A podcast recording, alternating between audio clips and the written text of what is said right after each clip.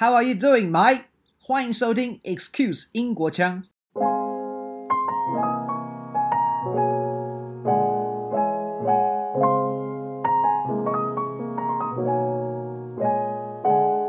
there were tons and tons of. It's usually on old ladies' motorcycles. Um, they just have these bright pink oven gloves, and they'd be attached to the scooter. So you literally have to use these oven gloves when you drive the scooter. Alex is from the south of England, and he has come to Taiwan to teach English from last January. For just a year, he has encountered some of the most mind blowing culture shocks, and what's fun about it is he has jotted down into a list. Excuse Ingguochang is lucky to be joined by him today, and let's see what he has to say. Hi, Alex. Could you tell us about how you ended up in Taiwan? Sure. I came to Taiwan last year in January, and I fortunately came right before coronavirus started kicking off. Wow. And um, what, what brought you here to Taiwan? Well, I was looking to teach English somewhere, and the countries I had in mind were Japan, Korea, and Taiwan. Um, I think as um, as Westerners, we kind of group Taiwan together with Japan and Korea in that it's definitely one of the more modern and liberal and free uh, countries in East Asia.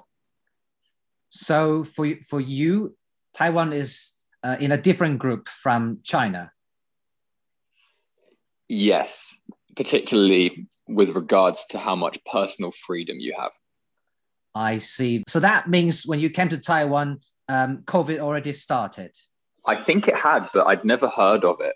Um, when I arrived, I'd never heard of COVID, but then it, it took about one week for it to start becoming a big news story and having to wear masks in train stations.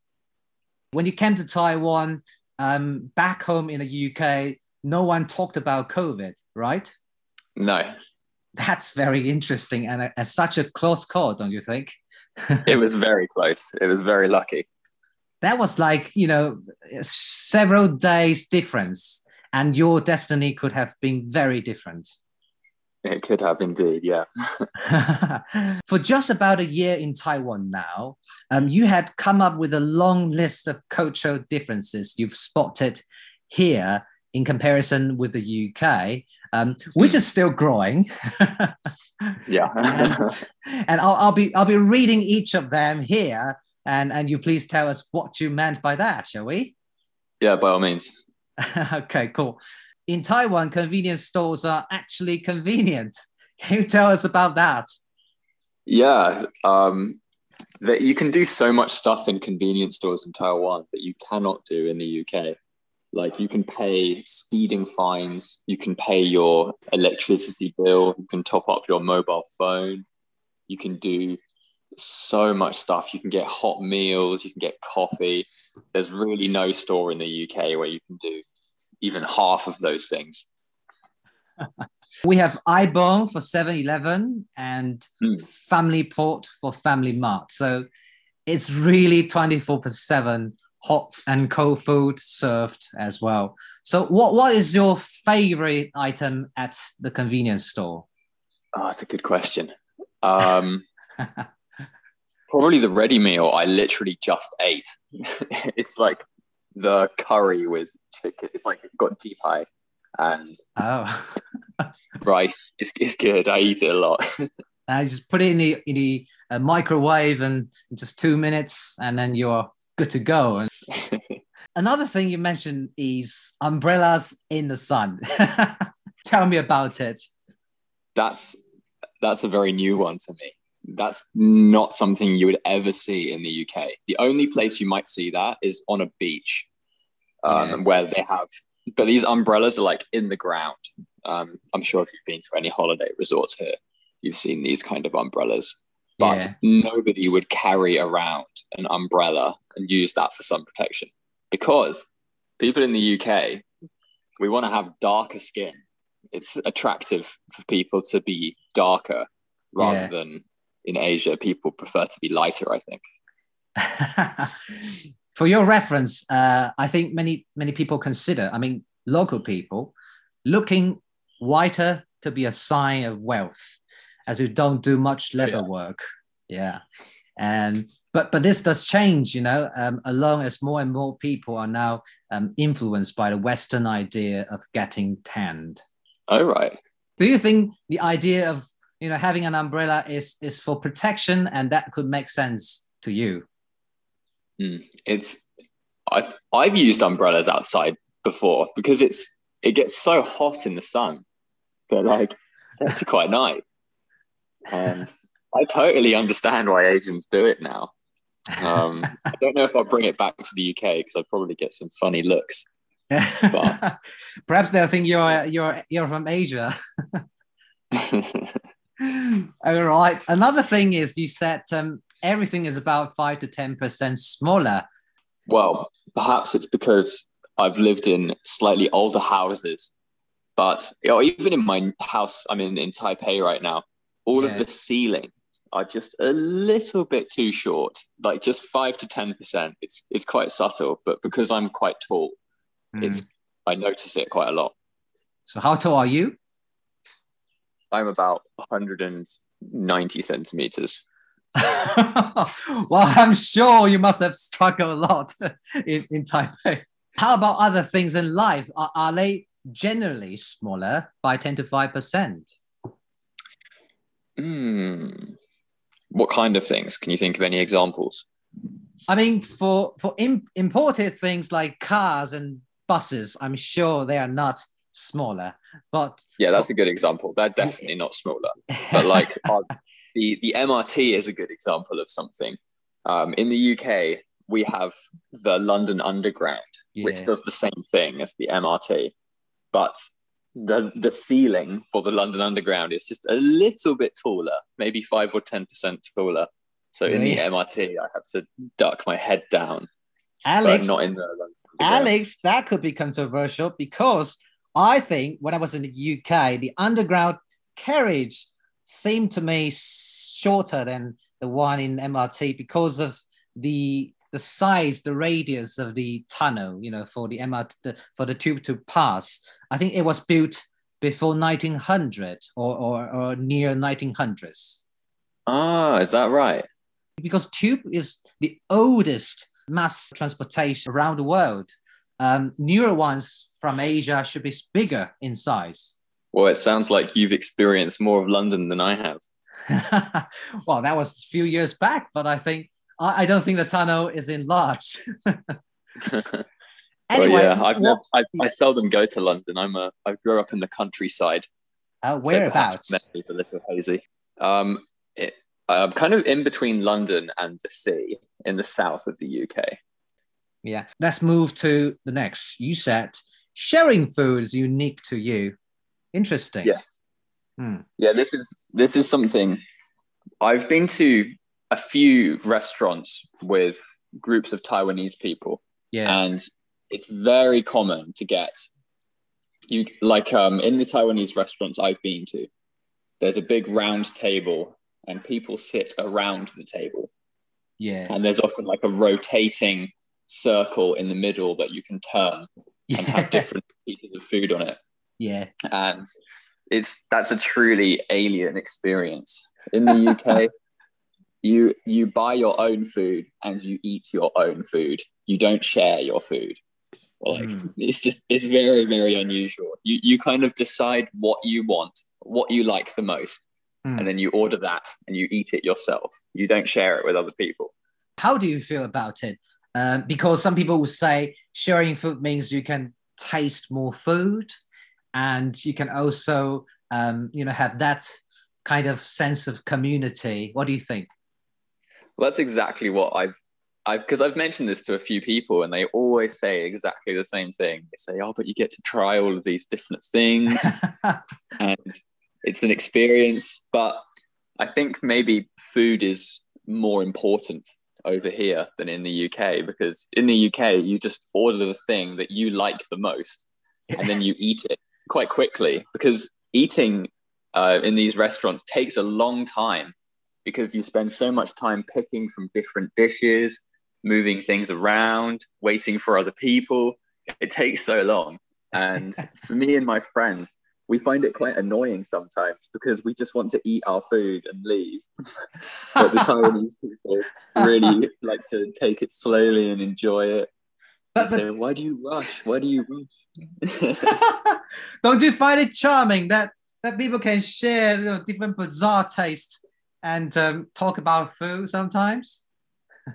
um, sometimes but then other times it takes like 45 minutes to eat your meal which is just crazy to us. Like we want to be done in 10 just want to grab and go yeah? Yeah pretty much. A lot of yeah. the time. Yeah taiwanese are fascinated with food for sure. And all right move on to the next people cannot handle confrontation hmm interesting yeah, yeah these um examples of this is some of these examples are things from my old workplace where there would be um, problems that come up, but the the Taiwanese people would feel uncomfortable um, telling somebody when they've done something wrong, mm-hmm. or telling them that they have a problem with how they're doing something. And uh, so mm-hmm. it, it didn't it never came out in like a it was never discussed but you could feel that there was a problem and that it would come out in passive aggression rather than being talked about. Elephant in the room, right? yeah, exactly. And so, do they ultimately tell you, um, let's say after the event, they, they came to you and said, just now we didn't think it was okay to do something. Would they ever do that afterwards? Um, very rarely. Very, very rarely. Maybe once or twice. So they just get along with it. Yes. And do you think it great if if there's nothing done, uh, life carries on? No, definitely. I, I I would much prefer people were honest and shared how they felt. If if you've done something that upsets them, mm. um, I think it's much better to talk about it and try and figure out the problem than it is to bottle it up and keep it inside and then become passive aggressive to someone. Um, mm. Right. And moving on, uh, garbage truck melody. Tell me about it, please. Well, I remember it wasn't, it was in my first week of being in Taiwan, and I could hear in the distance Beethoven's Für Elise. And I was just thinking, what is that? I asked my friend, I was like, why can I hear Beethoven? And he said, yeah, the garbage truck. what?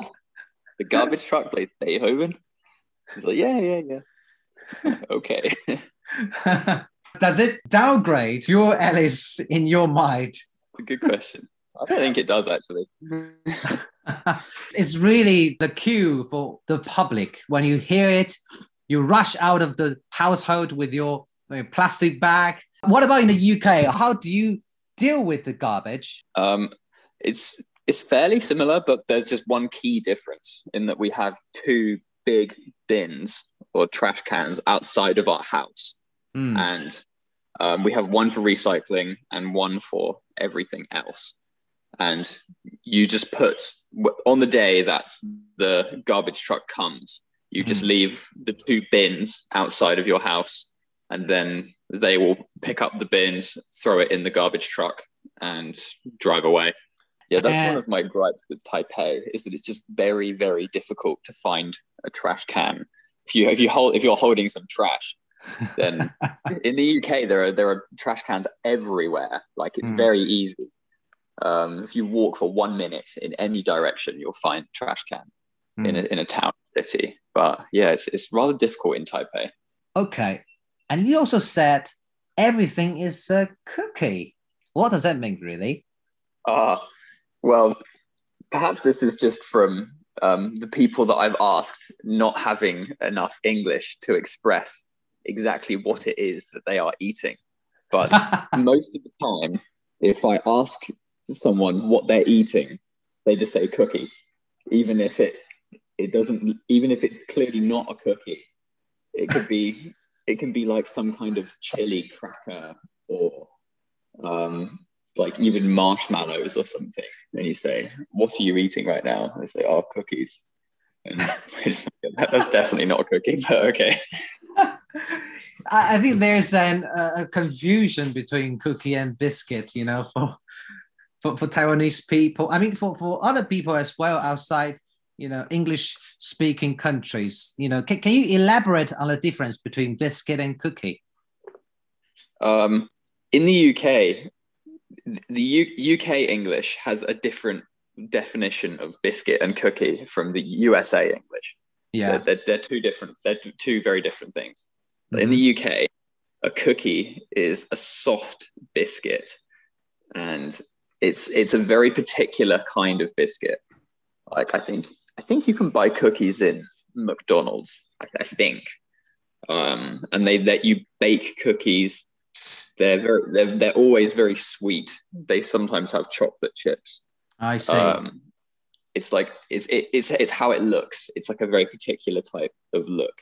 Mm. But then a biscuit is just um, biscuits include cookies, mm. and they are many, many, many, many different types of sweet. Ugh, how do you describe this? This is really hard to describe without a picture. I see. Um, like sweet biscuits you might find in a packet, mm. um, like Oreo, the biscuits. Um, and also cr- crunchy, right? Sometimes crunchy. Yeah, yeah. Biscuits are crunchy. Mm. Cookies usually aren't crunchy. So usually cookies. I think it's quite popular to see chocolate chunk in a cookie, right? Yeah. And for biscuit, it it, it covers in a wider range of uh, desserts. Yes. So to speak. Mm. Mm-hmm. And also chips. Chips is is also different uh, between the US and UK, huh? yes. Yeah, for us, chips are French fries. And for them, potato chips, like crisps. All right. Why are birthdays fake? Yeah, this is really unusual. Um, coming into having I worked in a school last year, and when it was somebody's birthday, they would often come in and they would give people presents on their birthday. Mm-hmm. And it made no sense to us because it's your birthday. Why are you giving people presents? Like you would you would never see that in the UK. That's that's completely different. Yeah, only small things like people would buy like lots of lots of small cakes and give them cakes. Like um because I, I, was a teacher i i received uh, so many maybe like 10 to 20 different gifts from kids when it was their birthdays like they would they, their parents would give me like cakes or cookies or sweets sorts of things and it was so strange man it was on, on their birthdays and so because i worked at i worked at the school and when it was somebody's birthday they would never get a gift, but they would sometimes give people gifts. it's one way gift giving. That's interesting. And um, right, next one could be a, a bit controversial, um, but I'd like you to talk more about it. You said everyone hates China. Yeah, this is quite quite a common one. Tell me where. um, yeah, often you'll be out somewhere, and I can't. China will come up, and if I ever mentioned it to my students, they'd all just say like, "Oh, China sucks. China's so bad," and it's it's kind of funny for us. Like, um, China's not very popular at the moment in the West, particularly because of coronavirus. Yeah, um, and because of the uh, the concentration camps going on up north. I see. And yeah, China's definitely not very popular. Mm. Um, and it's hard for me to say because, because I came to Taiwan after the coronavirus. It's hard to say if it was the same two years ago or three years ago, but I get the feeling it is. If I ever mention China to my kids, they would also, say, "Oh, China's so bad. I hate China." All of them. I'm surprised that young children would say so. They weren't super young, these kids that would say this. They may be like 9, 10, 11, that kind of age. Mm. Uh, well, what about in the UK? I mean, I know BBC might have mentioned some, but down to the household, is there any you know discussion around China now? Um, I to be honest, I'm not sure because I haven't been in the UK for over a year now. I see. And um, uh, people's opinions have changed quite a lot on China mm. um, in the last year. So it's, it's difficult for me to say. But as far as you were concerned one year ago, were people very satisfied with China when it comes to the relationship between the two countries?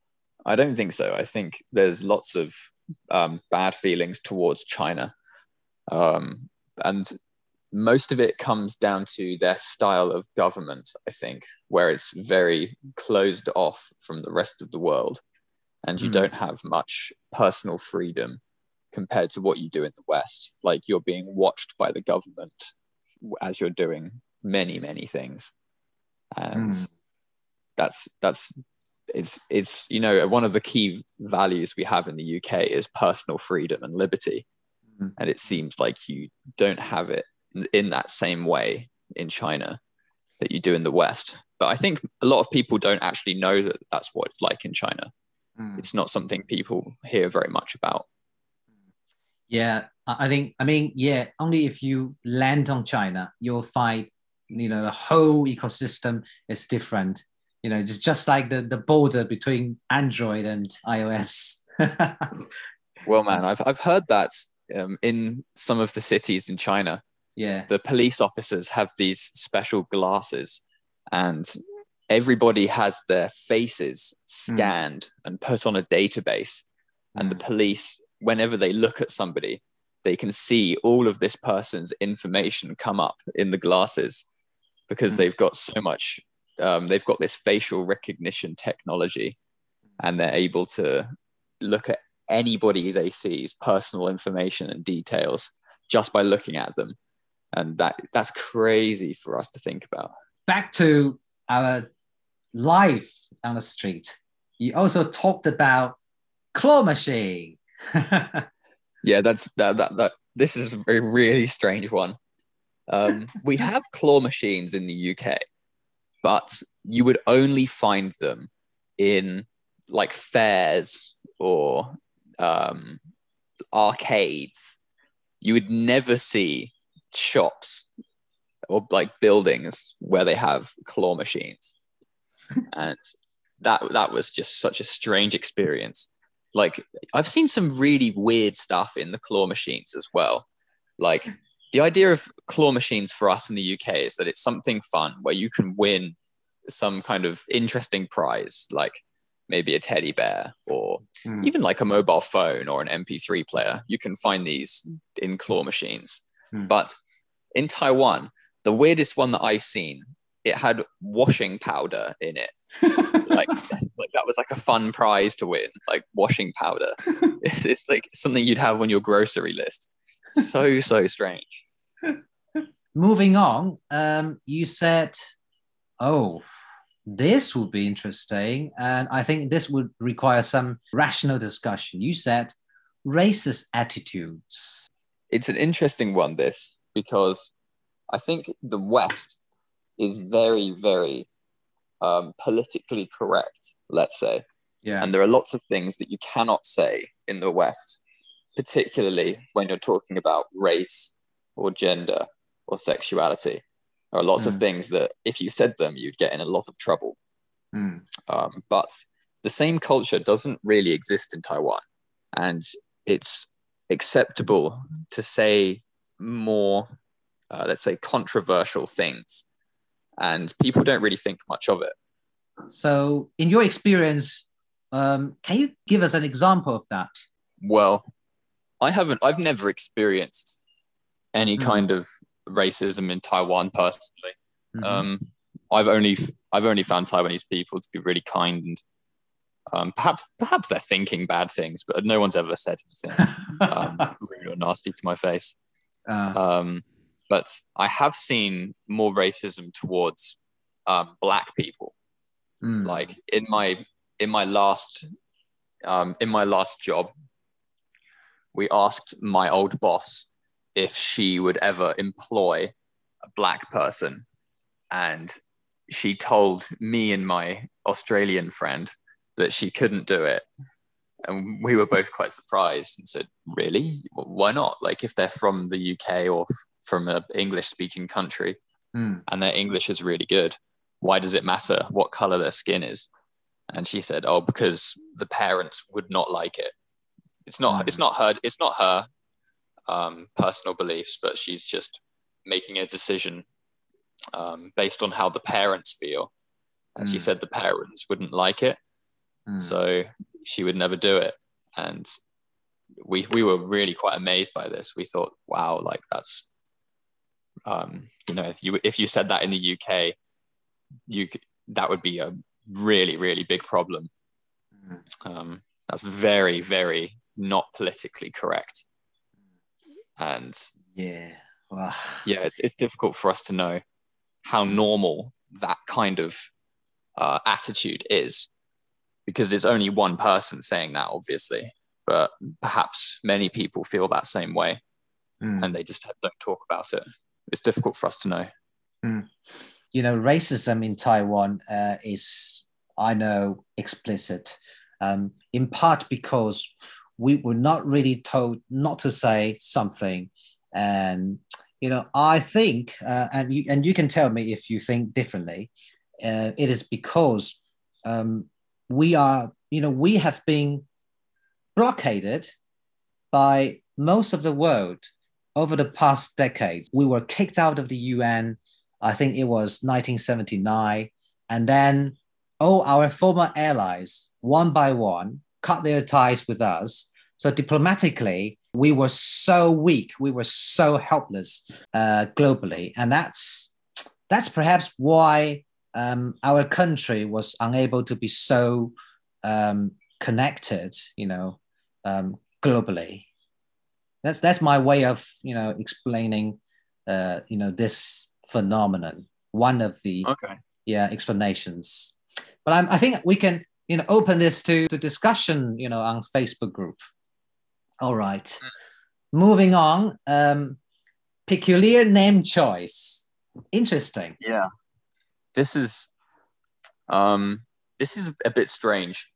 The I've I've taught many children with very, very strange names.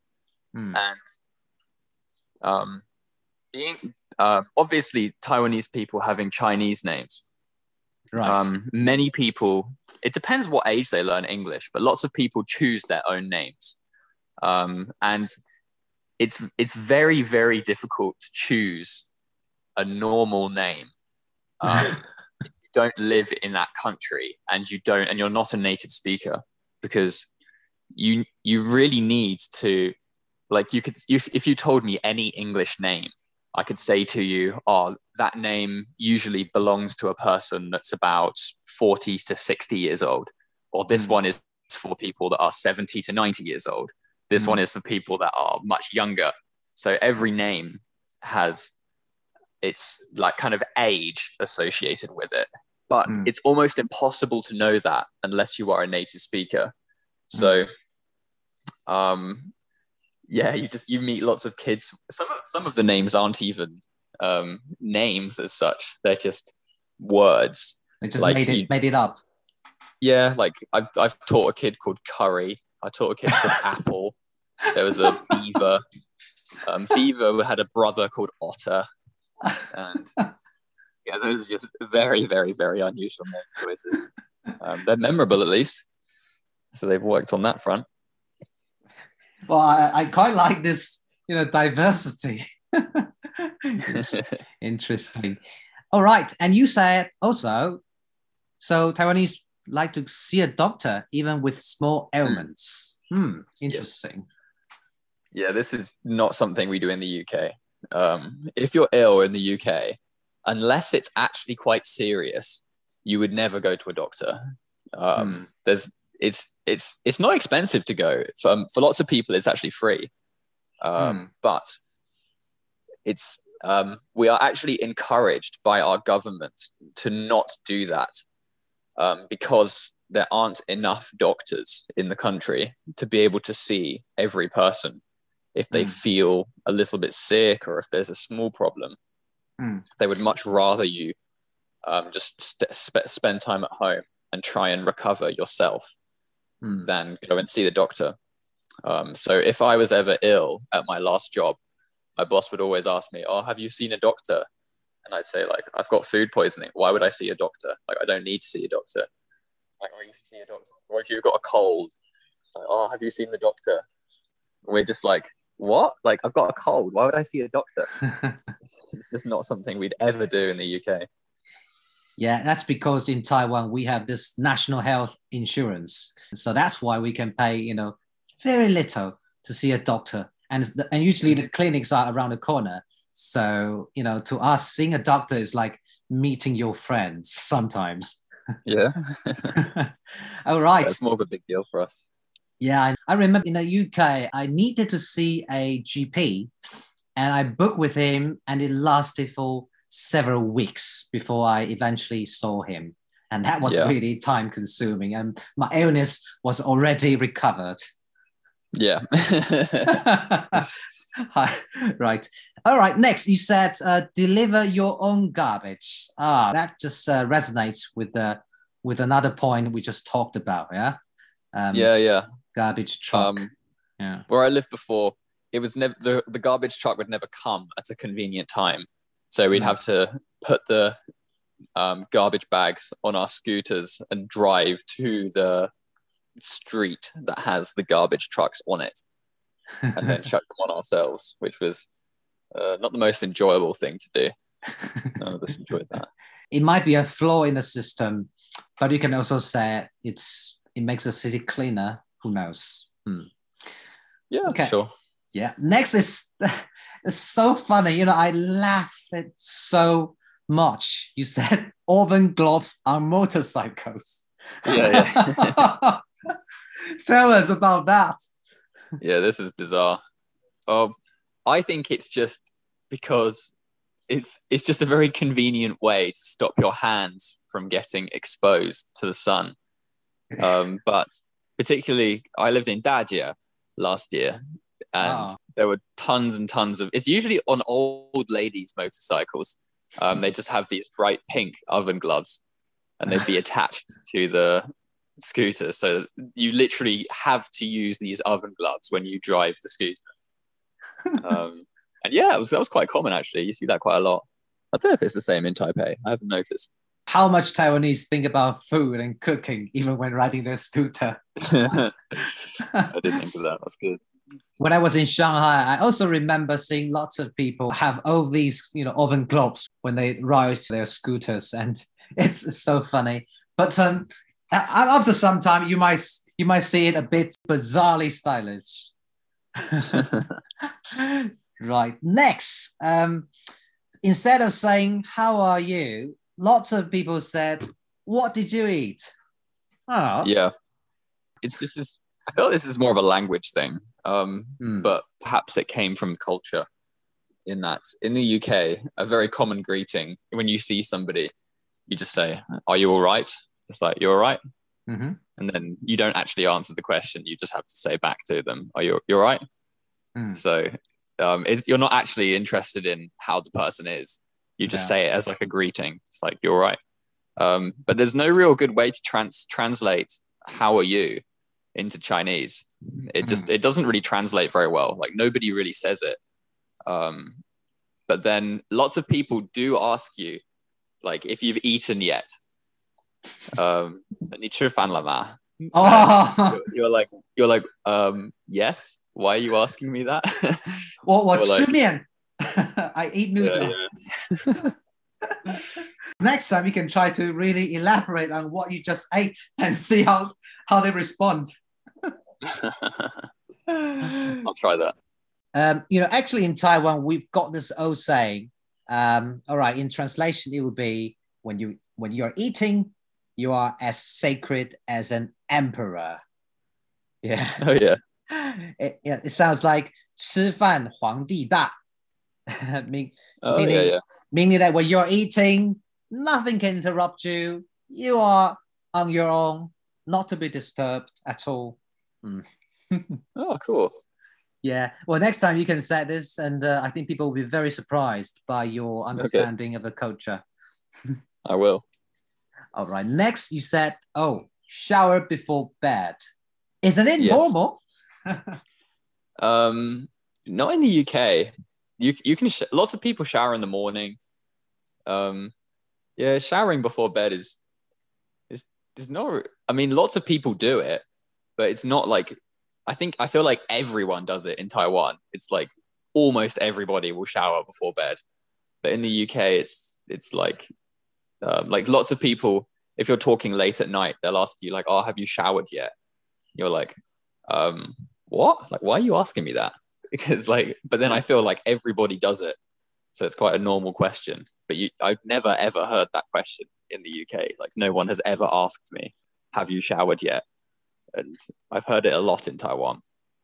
Alex, you've uh, been around bedtime in particular. you've been in Taiwan for one year. Let's mm. remember. Let's say you're in summer. Let's say last July, you sweated a lot, you know, whole day. Um, yeah. Will Would you like to take a shower before you sleep? Oh Imagine yeah, definitely. Mm. Yeah, yeah. Mm. Um, but because in the UK, it's it's not actually that hot for most of the year. True. Like you you only get hot like that for maybe three months in the UK if the weather's good. Mm-hmm. Um, and so you, you don't you're not usually feeling sweaty and sticky at the end of the day. So you don't mm. you don't need to have the shower before you go to bed. Like mm. it's nice, but you, you don't need to. So why do people shower in the morning? Is that because after a whole night's sleep you need some cleaning? Maybe it's just because it wakes you up. okay. Um, gets you out of bed. Yeah. Yeah, it's, it's very common to shower in the morning in the UK, though. Very common. Yeah. And you're feeling particularly fresh yeah. when you're going to work. Yeah. Yeah. Next, uh, I think it's also relevant to to this one we are talking about is shoes off inside. Yeah, this is um, lots of places in the UK you would take your shoes off inside. Um, or I'd, I'd say only houses. You would never take your shoes off inside anywhere except for a house, unless it's like very obvious, like if you were in like a gymnasium or a mm. swimming pool or something. Like, mm. um, but yeah, at my at my old school, there were many classrooms where you take your shoes off before coming inside, which is really quite strange. Um, and in, in most in like we figured out the general rule of thumb is if the floor is made of wood you usually take your shoes off mm, i might have one explanation taiwan was influenced a lot by japanese um, before 1940 uh, 45 and mm. i think japan uh, well in, there people do take off their shoes entering some places. Uh, and that might have been picked up by Taiwanese, you know, uh, in the early 1900s. Hmm. Oh, yeah. Well, that's not a Chinese cultural thing. I'm not too sure because Taiwan has been influenced by so many, uh, so many countries. You know, if you uh, lay out a history book of Taiwan. Next one, uh, that's interesting in a street. And I think, yes, it is a common thing that girls holding hands in public. Yes. So tell us. Yeah, you, you don't see that in the UK. Like, unless the two girls are together and in a relationship, hmm. um, you would. I don't think I've ever seen just two friends holding hands with each other in the street like that. Hmm. You see it lots in Taiwan. It's, it's pretty common. And were they adults or they were teenagers or, or kids? Um, both. Mm. If they're adults, they're usually young adults. Like, um, not. I don't think I've ever seen people older than thirty holding mm. hands. Two girls. Mm. Yeah, that's that's likely. Um, you know, in Taiwan, I think um, a few years back, same-sex marriage was legalized. Uh, yeah, it, yeah, it makes more people uh, willing to do so in a public. Uh, uh, oh yeah, yeah. But but for but for straight girls, I think some do because they they have great friendship. I think they are willing to do so, and uh, the public seems to be okay with it. Hmm. Mm-hmm. Right. Yeah. Next, two beer hangovers. Oh, just two Yeah. beer? Yeah, this is this is many of my foreign friends have, have agree, agreed with this, and we we we have different theories on why, but one of the most popular theories is that it's Taiwan beer specifically that just seems to give you a hangover after drinking very very little of it. And we think it's we, we think it's something to do with Taiwan beer, something to do with Taiwan being very hot, something to do with us not drinking enough water. But we've had hangovers from drinking like even one beer sometimes. And we've woken up the next day with a headache and we're just so confused. Like, how on earth has this happened? Because, yeah, that's, you know, having a hangover from one beer, that's, I've, I've never had that in my life since before coming to Taiwan. well, I, I haven't really experimented. Uh, that's that's very interesting. So it, it's exclusive to to Taiwan beer. Well, I've noticed it a lot more with Mhm. Taiwan beer. Hmm. Perhaps they add something strange. Hmm, who knows? Yeah, so we actually, I, I think it tastes okay, Hmm. but we don't drink it now because we feel like it gives us really bad hangovers. okay. Next one. Menstruation isn't taboo. Yeah, this is this is weird. Like it's it's very um, normal to talk about uh, menstruation and being on your period. Um, like women will often, even even even women that I'm not very close to, will Mm. talk to me and say, like for example, at my old job, I asked one of my co- coworkers. I said, "Oh, how are you doing?" And she just said, "Oh, not good. My period is coming." And I was just like, "What? Why would you say that? It's so weird." um, but like, yeah, since since hearing that from her, um, I've met lots of girls, and they'd say to me like, "Oh, I'm feeling so, I'm feeling bad today. I got my period this morning," and I'm just Aw. like, "Okay, why are you telling me that?" Because you would never say that in the UK. Like it's it's it's a lot more taboo. Ah, okay. I was raised in Taiwan and I I thought it to be very normal. But yeah, it's really private, isn't it? Yeah, it Mm. is quite. Um, Mm. I don't really mind, but it's it's just very strange because yeah, as I say, in the UK, you would only talk about that if it were maybe like your sister or your girlfriend.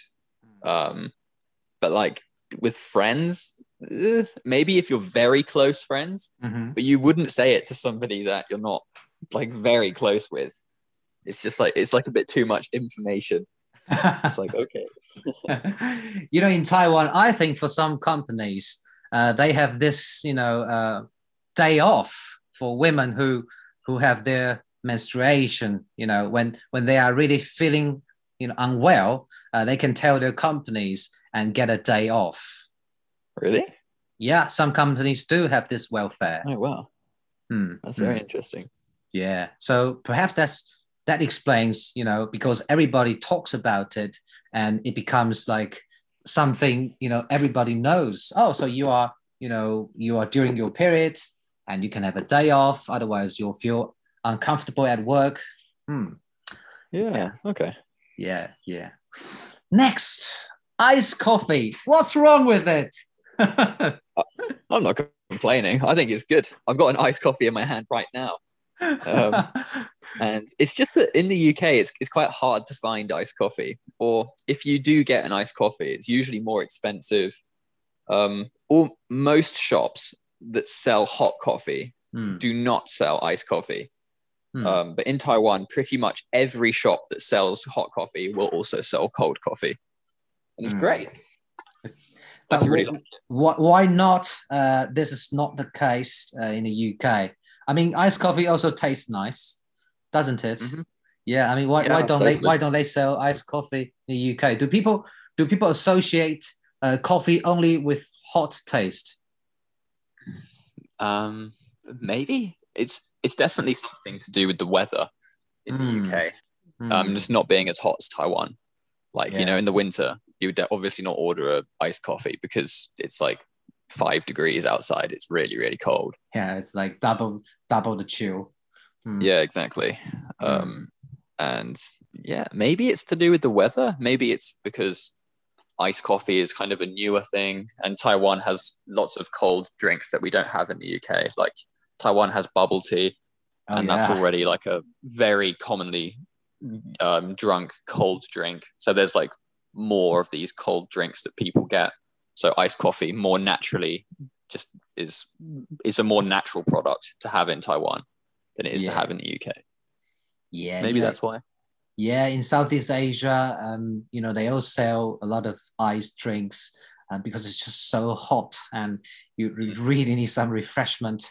Um, yeah, hot coffee could be oh dear, maybe for winter. Or for me, I I think I think hot coffee is good only when you don't feel very hot, and you can have that uh, sensation of you know the, the the great smell of coffee, but usually let's say at 30 degrees Celsius.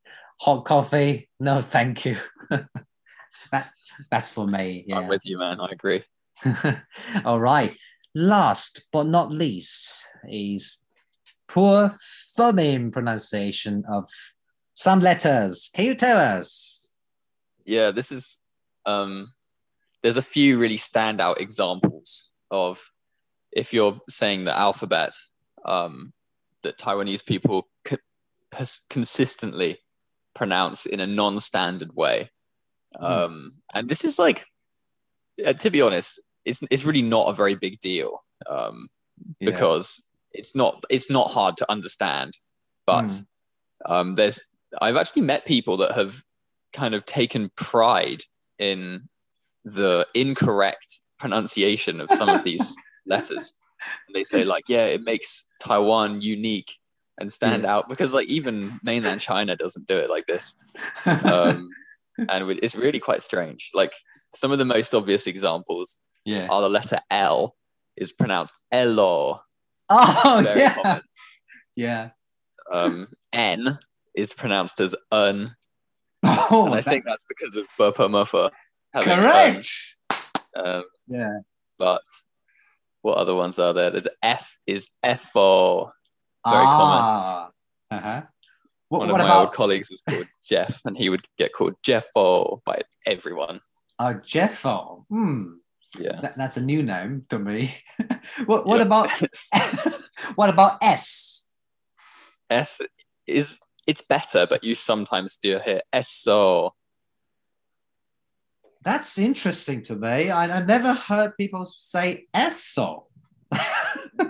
occasionally. It's not super common. Ah. Uh, one that actually is a bit wrong is the pronunciation of G, mm-hmm. and you often hear it pronounced as G. G. Yeah. Oh, that's quite remotely different. Like I've got, I've got a friend called Gina, but yeah. she introduced herself as Juna. I think it's perhaps a bit difficult for some to pronounce G as we don't have similar alphabet in Burpa It is a bit different. It's a bit different, mm. but it's it sounds really close to the Burpa letter G. Yeah, true. And then, but then I think the English G is actually a bit closer to G. Yeah, yeah, yeah. More, yeah. It's a little bit closer. Um, but I it's agree. it's kind of in between those two. Mm. Totally um, agree. So, yeah maybe that's why people struggle with it. Yeah, it could be. And also J. Have you heard people pronounce you know otherwise? Um, not J. I don't mm-hmm. think J. Mm-hmm. I, that I one heard, I wrote down. I, I no, you, you did not. But I heard people pronounce say say you know rather than J. Mm. Mm, yeah, some people possibly cannot pronounce that, and let's just say say. Yeah and you put okay, and you also put F. F yeah, F was F O. Ah, so some some alphabets will be followed by or uh, F yeah. or S O. X is a good one as well. X you often hear as X. Have you heard that? yeah, you know, in Japan they, they will pronounce it as uh, ekusu. Yeah. yeah. And as I just told you, you know, we are influenced by Japan. And, um, you know, for my late grandparents, they could have pronounced it ekusu. back then. oh yeah. And I'm sure you know the list can go on and on as you continue staying on the island. yeah, well, I added a new one to it very recently, in fact. Is there any other thing you like to bring to our attention before we go? oh man, I feel like we've covered quite a lot of ground here. yeah, so, this honestly, is yeah, amazing. anything. this is an amazing list that could surely be very uh, surprising and also funny to to lots of people. yeah, well, I feel like we haven't even covered half of it. There's, there's, there's plenty more to discuss at some point. Alex, did, did you record all this yourself or with your friends? Um, all of maybe um, maybe about five of the things on the list um, have been my friend noticing it. Mm. But yeah, the, most of them have just been my personal observations. you sure lots of foreigners would have noticed the same things, but they just didn't think to write it down. Um, yeah. And if I hadn't written it down, I probably wouldn't remember a lot of them if you asked me. So I'm glad that I did. Yeah, the, the way you you recorded it is as if you are about to write a book about it. Some people keep saying to me that I should write, I should make a travel blog or do something with it because it's actually quite comprehensive. I do think so, uh, especially when you are still fresh here. That contrast is, is more manifest for people who stay here for a longer period of time. Perhaps they would just, you know, get accustomed to how it works here. Mm. Yeah, maybe. Yeah, you have fresher eye. It's just very cool. So yeah, keep on noting it. I will. I will. All right, Alex, thank you very, very much for today. It's been fantastic to hear all these interesting and some, you know, controversial ones. I'm sure people would just laugh out aloud. It doesn't really offend people because it really is your observation. And I'm sure this is due to discussion. We can have better understanding of different cultures. So thank you, Alex. Yeah, great man. It's my pleasure. It's been it's been good talking with you.